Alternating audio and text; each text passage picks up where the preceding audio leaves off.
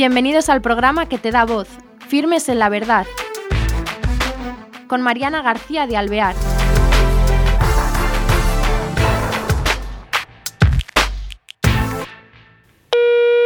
Hola, queridos telespectadores y oyentes. Estamos en Firmes en la Verdad y este nuevo programa lo vamos a iniciar con música. Sin más, bueno, vamos a empezar a escucharla.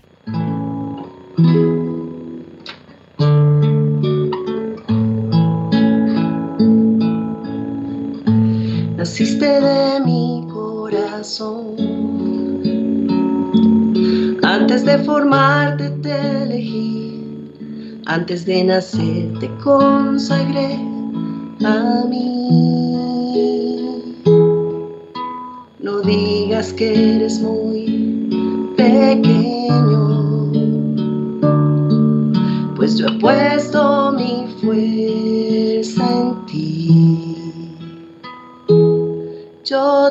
Mis pies y también mis manos.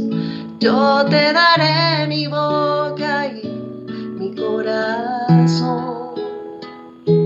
A donde yo quiera irás y lo que yo quiera dirás. Yo iré contigo, jamás te dejaré yo iré contigo, jamás te dejaré. Es la vocación del profeta. Qué bonito. Bueno, tenemos con nosotros a Tata Araujo. Ella es cantante de música católica y es de Colombia. La tenemos con nosotros y estamos muy contentos porque es una gran artista. Ella es madre de familia de tres hijos y bueno, ella y su marido son músicos, pero sobre todo unos músicos de vocación. Y bueno, es nuestra invitada hoy. Eh, queríamos que nos contara sobre ella. ¿Cómo primero de todo sientes esa vocación por la música y la dedicas al Señor? ¿Cómo es ese camino? Bueno, desde muy chiquita cantaba, me gustaba la música y me metí como en el mundo de la música desde adolescente, pero digamos que no pude disfrutarlo mucho porque yo me alejé de Dios desde muy joven y siento, he sentido siempre que, que todos los dones que yo tenía y los talentos como que hubieran sido como amarrados por esa, esa vida de pecado, ¿no? Yo empecé como a, a no encontrarle sentido a lo que yo hacía y no, no me gustaba lo que hacía. Entonces, durante mucho tiempo dejé de cantar y componer por esa razón. Fíjate, entonces tú en tu adolescencia te alejas del Señor sí. y también te dedicabas a la música o simplemente estabas en la Escuela de Bellas Artes pintando o cómo seguías tu vida? Yo me dediqué a hacer música, a cantar música comercial, hacer locuciones también comerciales, pero pues metida también con grupos musicales y cantando, pero muy en el mundo, eh, muy en la fiesta y cada vez como más apartada de Dios. Entonces, em, pues fue algo, digamos, que oscureció lo que no estaba destinado para eso, ¿no? Entonces, tú eras lo que hacías hasta qué edad? ¿Cuándo llega tu momento eh, de conversión cuando el Señor te toca y sientes que lo que estabas haciendo no te llenaba? Yo llegué a una oscuridad terrible. Yo dije, esto tiene que ser la oscuridad de la que tanto hablan, ¿no? la vida de pecado tiene sus consecuencias y hay un sufrimiento que uno mismo se causa. Yo empecé a darme cuenta de que eso estaba sucediendo y empiezo a intentar acercarme al Señor porque cuando yo era pequeña pues me sembraron ese amor a Dios y a la Virgen. Yo nací en una familia católica, pero pues al alejarme de Dios, digamos que todo eso se perdió. Pero esa semilla termina por en algún momento germinar y y yo pienso que el Señor me llamaba, ¿no? Me llamaba desde el dolor y el sufrimiento causado por mí misma. Y, mm, y, ahí empecé a tratar de acercarme. Lo que pasa es que yo siempre me jalaba mucho el mundo, ¿no? Tenía una inclinación muy fuerte al pecado. Entonces, aunque yo, yo trataba de acercarme al Señor, me jalaba. Y como metida, digamos, también con amistades que no ayudaban, pues me terminé pues muy mal por alejar, digamos, del todo. Cuando yo trataba de buscar la confesión, había algo que no me dejaba, como que casi que podía oír una voz que me decía, ¿usted para qué se confiesa si mañana va a seguir igual? Un poco eso, ¿no? Entonces yo echaba, me echaba para atrás y, y así duré mucho tiempo y yo me preguntaba eso, ¿no? ¿Por qué pasa esto? Llega un punto de esa oscuridad que digo, esto tiene que ser una batalla espiritual. Seguramente estoy en una batalla espiritual y ¿por qué no me puedo acercar, no? Entonces, de cierta manera, fue como el llamado ahí eh, yo le dije al Señor, ya no aguanto más, yo sé que me aparté de tu camino, eh, acércame a ti. Yo le decía, encarrílame, encarrílame otra vez. Digamos que una pequeña oración, ¿no? Sin embargo, ahí empiezo a salir con Carlos, que es mi esposo hoy en día, él es guitarrista clásico, él también estaba metido en el mundo de la música, de la actuación. Entonces nos metimos en esta relación sin contar con Dios.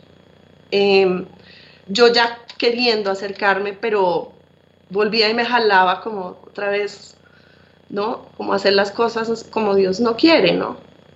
Entonces quedé embarazada, nos fuimos a vivir juntos. Él tenía un matrimonio anterior, entonces pues era una situación de pecado. Entonces yo queriendo hacer las cosas bien, pero ya no podía, otra vez mi vida en desorden. Y eso nos llevó después de tener tres niños a separarnos, porque cuando uno no tiene a Dios en la vida, pues todo se vuelve un caos, ¿no? Sin embargo, todavía en mi alma ese deseo de hacer las cosas bien. Entonces, cuando yo quedé embarazada por primera vez, empecé a rezar el rosario.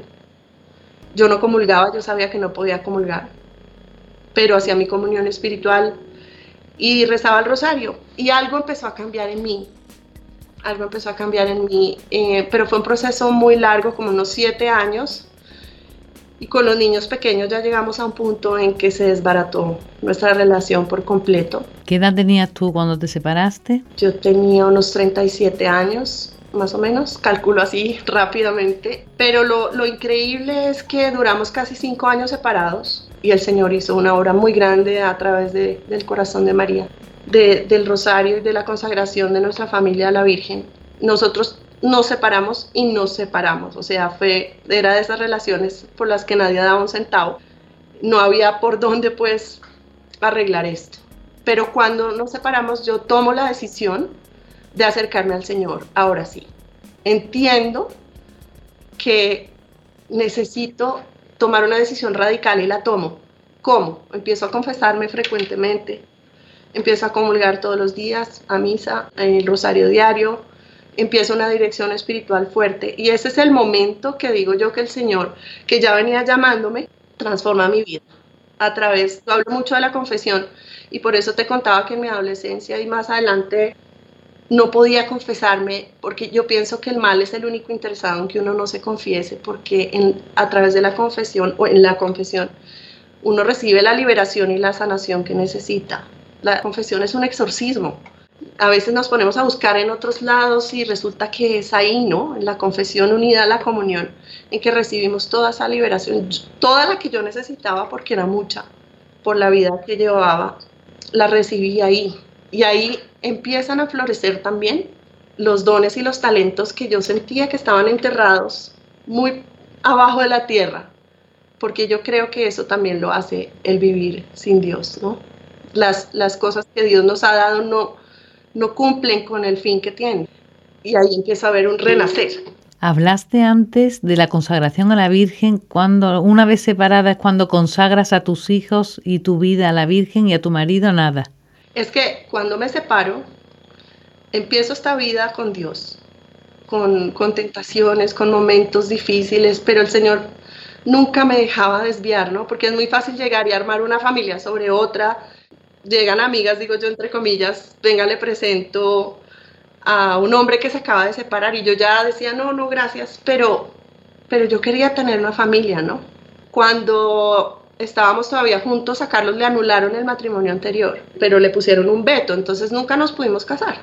Entonces digamos que estábamos los dos libres, no, yo me hubiera podido, digamos, casar con otra persona, pero al no soltar los sacramentos y la oración, el rosario, yo siento que el Señor me mostraba y también en la dirección espiritual me decía, paciencia, que eso no es lo que quiero para ti, ¿no? Y yo trataba como de obedecer eso y, como unos cuatro años después, ya pues muy separados, de estar muy separados, decidí consagrarme a la Virgen y le pedí, le dije a mi director espiritual que yo quería consagrarle a la Virgen a mis hijos porque como que tomé conciencia, ¿no? De la responsabilidad de un día entregarle a mis hijos a Dios, de la responsabilidad de, de enseñarles sobre la vida espiritual, de, de mostrarles un camino al cielo. Porque si yo no hacía eso y con mi ejemplo, entonces ¿con qué le voy a llegar yo a Dios, no? Como que ya tomé esa conciencia y el padre me dijo, bueno, nos vamos a consagrar en el día de tu consagración a la Virgen, vamos a consagrar a los niños. Entonces yo me preparé, yo pues entre Carlos y yo no había nada, ni siquiera hablábamos, era, mejor dicho, una, no había relación. Lo llamé para decirle que me trajera los niños temprano ese día que los iba a consagrar a la Virgen. Yo creo que él no me entendió mucho, pero me dijo, bueno, y me trajo los niños y de pronto pues se bajó del carro. Ah, cuando venía me llamó, me dijo, bueno, ya voy para allá. Entonces eh, yo le dije, no sé por qué, mira, después de tanto tiempo que llevamos separados, no sé por qué le dije, ¿por qué no vas con nosotros? Y me dijo, bueno, ah, no, me dijo, no, no puedo. Entonces llega acá a mi casa, baja a los niños y ya se iba a ir. Yo me despedí, pero vi que se montó al carro y puso las manos en el timón y no arrancaba. Y yo, bueno, se bajó del carro y me dijo, ¿sabes qué? Voy a ir. No sé cómo. Carlos en un momento estábamos Carlos, los niños y yo entre un carro yendo hacia el santuario, a un santuario muy lindo que hay acá, donde el Señor me ha hecho varios milagros y llegamos a la consagración, yo creo que él no sabía que, a qué iba. Yo me senté en la primera fila a cantar la misa con mi hija mayor y él estaba en la tercera fila y yo le pasé la hoja de consagración para que él la leyera con todos. El padre empezó la oración, hicimos la oración y de pronto yo veía que él como que lloraba. Él era muy como insensible a las cosas de Dios, pero lloraba, estaba impactado con mi hija cantando, bueno, algo le estaba pasando, ¿no? Y de pronto dice el padre, pasen adelante con sus medallas. Entonces yo me volteé a mirarlo porque yo sabía que él no tenía y le dije que pasara. Y entonces él se acercó adelante y mi mamá se quitó su medalla de hija de María con la que se consagró a los 15 años y se la dio a él y yo no sé cómo explicar en ese momento, como cuando uno oye, cuando algo se quiebra muy fuerte, yo tuve esa sensación como si algo se quebrara muy fuerte. Algo pasaba y yo no, en ese momento no dimensionaba ¿no? la grandeza de lo que estaba sucediendo. Él tampoco, él, se estaba entregando a la Virgen sin, sin saber mucho qué estaba haciendo. Yo llevaba 33 días preparándome, yo sabía qué estaba haciendo, pero él, él lo hizo de corazón en un momento, ¿no? Y, el padre lo abrazó y le dijo, yo te pido que seas como San José. Y eh, bueno, al final de la misa el padre consagra a los niños a Dios. Y ya ahí nos despedimos y a la semana en dirección espiritual el padre me dijo, ya entregamos a los niños, de ahora en adelante te pido que en tu rosario diario no me pongas sino una, una sola intención, va a ser la conversión de Carlos. No me vas a poner ninguna otra intención. Yo así lo hice, empecé a rezar solamente por eso, le puse una tarea de oración a mi hija y, bueno, con los niños rezábamos por su papá, ¿no? Y aunque como te digo, ni nos hablábamos, ni nos mirábamos, eso era fuerte. Pero Dios hizo una, algo que, que no podía yo imaginar, empieza a hacer una obra en el corazón de Carlos. Y, ah, no, el padre me dijo, entonces vas a ofrecer el rosario por él solamente y luego él va a hacer el retiro de Maús. Y yo creo que yo lo miré como me parecía imposible, ¿no? Que él fuera a hacer ese retiro, que es un retiro muy fuerte de conversión. Y pues a los tres meses de esto, él estaba entrando al retiro. Lo llamaron, lo invitaron y milagrosamente dijo que sí. Y entró un hombre y salió otro hombre. Otro hombre. Y empieza a caminar digamos que hacer lo mismo que yo viví, se empezó a acercar a los sacramentos, buscaba la misa entre semana. Al otro día del retiro yo le dije, tú sabes que a la Virgen le gusta mucho el rosario diario. Y me dijo, sí. Ah, pensé que no le había puesto atención y en la tarde lo llamé a alguna cosa y me dijo, ya te llamo que estoy rezando el rosario. Fíjate. No se sabía los misterios, nada. Y empezó y nunca paró. Empezó a confesarse, vivió el mismo proceso que yo viví. Fíjate. Y le transformó la vida también a él. Empezó a abrazarse a, a la palabra de Dios, empezó a dejar tantas cosas. Entonces se nos abrió un camino muy, muy especial porque pues que no, que no esperábamos, ¿no? No teníamos ni nada de qué hablar y de pronto se nos abre. Un mundo nuevo. Sí, él dice, yo buscando aventuras y la vida espiritual, esto sí es una aventura, ¿no? La vida espiritual, más que se enamoró de la palabra de Dios. Entonces nos fuimos como uniendo, pero no nos habíamos casado. Entonces ya habiendo entendido como todo esto, ¿no? Como el, el propósito de Dios para la sexualidad, para habiendo entendido tantas cosas, un día me dice que, que quería volver a la casa y yo le dije que yo comulgo todos los días, ¿no? Como, como diciendo, pues no me voy a ir a vivir así nomás, ¿no?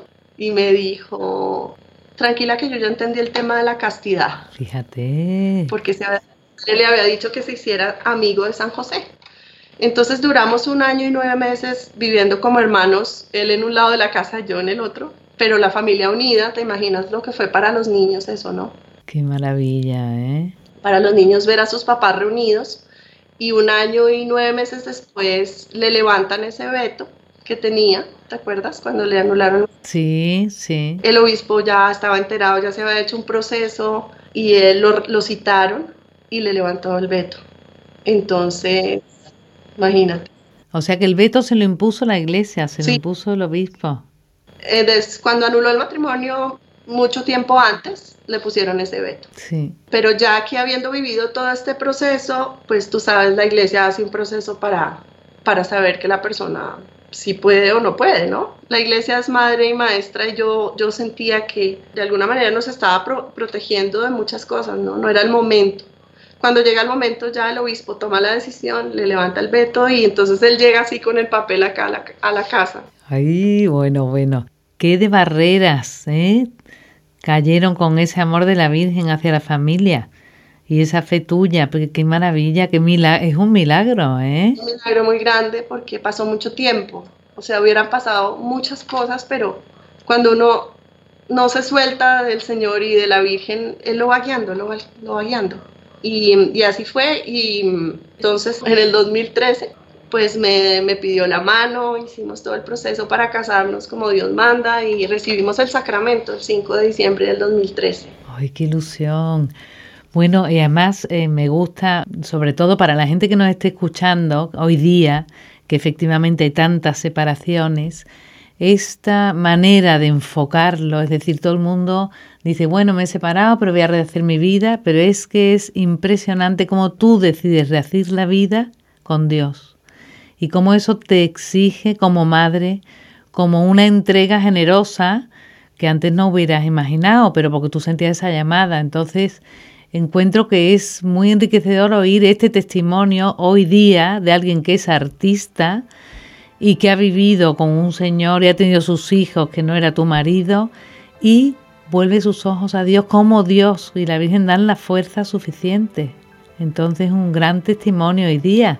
Lo que a mí me impacta mucho verlo a él, porque ver cómo fue el cambio de su vida, cómo ha sido. Las luchas que tenemos, las tenemos obviamente porque pues uno está lleno de miserias, de cosas todos los días, uno lucha con su carácter, con todo, pero cómo, cómo el Señor ha ido transformando todo, Claro, cómo es esa docilidad de él para ir aceptando todo lo que el Señor le iba poniendo y cuando nos casamos es que no para la cosa ahí. Imagínate que nos casamos y él estudió apologética, eh, se graduó, lo lanzan a la misión como apóstol de la palabra.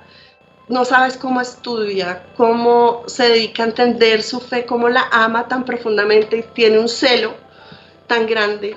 Una persona que antes absolutamente nada, no cero interés, nada. Entonces ve uno qué obra tan grande la de Dios realmente, porque todo es para su gloria y qué grandeza lo que es María Santísima, ¿no? Es que es no se puede definir y el amor que nos tiene, el amor que tiene a la familia. qué preciosidad. Entonces ahí, como te digo, con respecto a los dones, talentos y todo, tanto los míos como los de él, todo, todo florece. Y empieza a ser redirigido, ¿no? A volver al orden para lo que fue creado, para lo que fue dado. Entonces es, es eso, un poquito vivimos la vida en eso. Hicimos una promesa muy importante para casarnos, que fue eh, pues realmente fueron dos promesas que no íbamos a volver a tomar alcohol nunca en la vida porque a mí me hizo mucho daño y, dentro de nuestro proceso el alcohol es algo que hace mucho daño, ¿no? Y es una cosa social y que pareciera que no tiene problema y es algo que definitivamente yo no quiero volver allá, entonces prometimos nunca más probar nada de alcohol y dos, que íbamos a rezar el rosario todos los días de la vida, así estuviéramos bravo el uno con el otro, como fuera. Y así lo hacemos. Y vemos, vemos cómo llega la Virgen al rescate en medio de nuestras debilidades como familia, como esposos. Es la gracia de Dios la que nos sostiene, nos fortalece, nos lleva y sé que ese es el camino para poder llegar a, puerto, ¿no? Estamos buscando es eso, ¿no? Llegar al cielo y, y jalar a estos niños que es nuestra responsabilidad y la única manera es con Dios. Ay, Tata, qué maravilla todo lo que nos estás contando. Se nos acaba el tiempo, pero yo quería oírte un poco más porque esto también quería yo recalcar. Qué bonita eh, conversión y qué profundidad en una familia de artistas, porque parece que el arte es bohemio y está reñido con esta exigencia espiritual. Ha sido un milagro muy grande, realmente. Realmente sí. Quería yo que me contaras esta vocación de música católica. Eh, ¿Con esto se puede vivir y cuántos discos habéis hecho? Vamos para el tercer disco. Yo consagré mi voz a Dios en todo este proceso de entregarle todo, de, que todo esté dirigido a Él. Le consagré la voz y ahí empieza. Esto es importante porque yo sentía que no podía cantar antes, eh, dejé de componer y, ya como ya viviendo con el Señor, empiezo a sentir que, que, para algo Él me dio este don, ¿no? Entonces le dije un día, yo sé que me porté mal, pero ábreme las puertas de la composición, por favor, porque quiero cantar para ti. Y un poco tiempo después empecé a componer y ya no sé cómo, vamos para el tercer disco, todo para Él y la Virgen María. Hay canciones de San, para San José, bueno, todo lo que es la iglesia. Ahorita viene una canción sobre la castidad que canta mi hija. Bueno, es para la obra del Señor y para su gloria. Qué maravilla. Y entonces participan en eventos, porque esto cómo se da a conocer? ¿Estáis en Spotify o cómo es la venta de discos? Eh, ¿Cómo es la vida comercial de un músico católico? Bueno, lo nuestro está definitivamente unido al testimonio porque es nuestra vida, es el, el dar a conocer lo que el Señor ha hecho y siempre va unido con las canciones. Eh, yo más que conciertos, mm, es más esta, esta oración y esta, este utilizar este don para que el Señor toque corazones a través de eso, ilumine a través de eso, unido al testimonio y a las charlas que damos juntos. A veces en familia, a veces somos los dos solos, a veces o uno o el otro. Entonces es, en eso en que nos tiene el Señor también a veces que me gusta más que conciertos eh, cantarle al Señor en, la Eucaristía, en el Santísimo. Entonces, eh, es eso. Y, ahora que esto es nuevo para mí, está todo en plataformas, en Spotify, en Deezer, en Apple Music, ya estamos subiendo todo para que llegue a más personas todo esto. Bueno, bueno, nos has abierto un mundo, porque es verdad, es una preciosidad, qué vocación más grande de música católica y nos da muchísima pena que sea tan poco tiempo el que tenemos para estar contigo, pero muchísimas gracias por estar con nosotros. Os animo a que a través de Spotify o de las eh, de YouTube podamos seguirles porque ella de luego su vocación lo hace por Dios y seguro que nos llega a nosotros al oírlo. Entonces, pues sin nada más, os dejo abierta esta puerta de música católica colombiana con Tata Araujo y hasta el próximo programa. Gracias.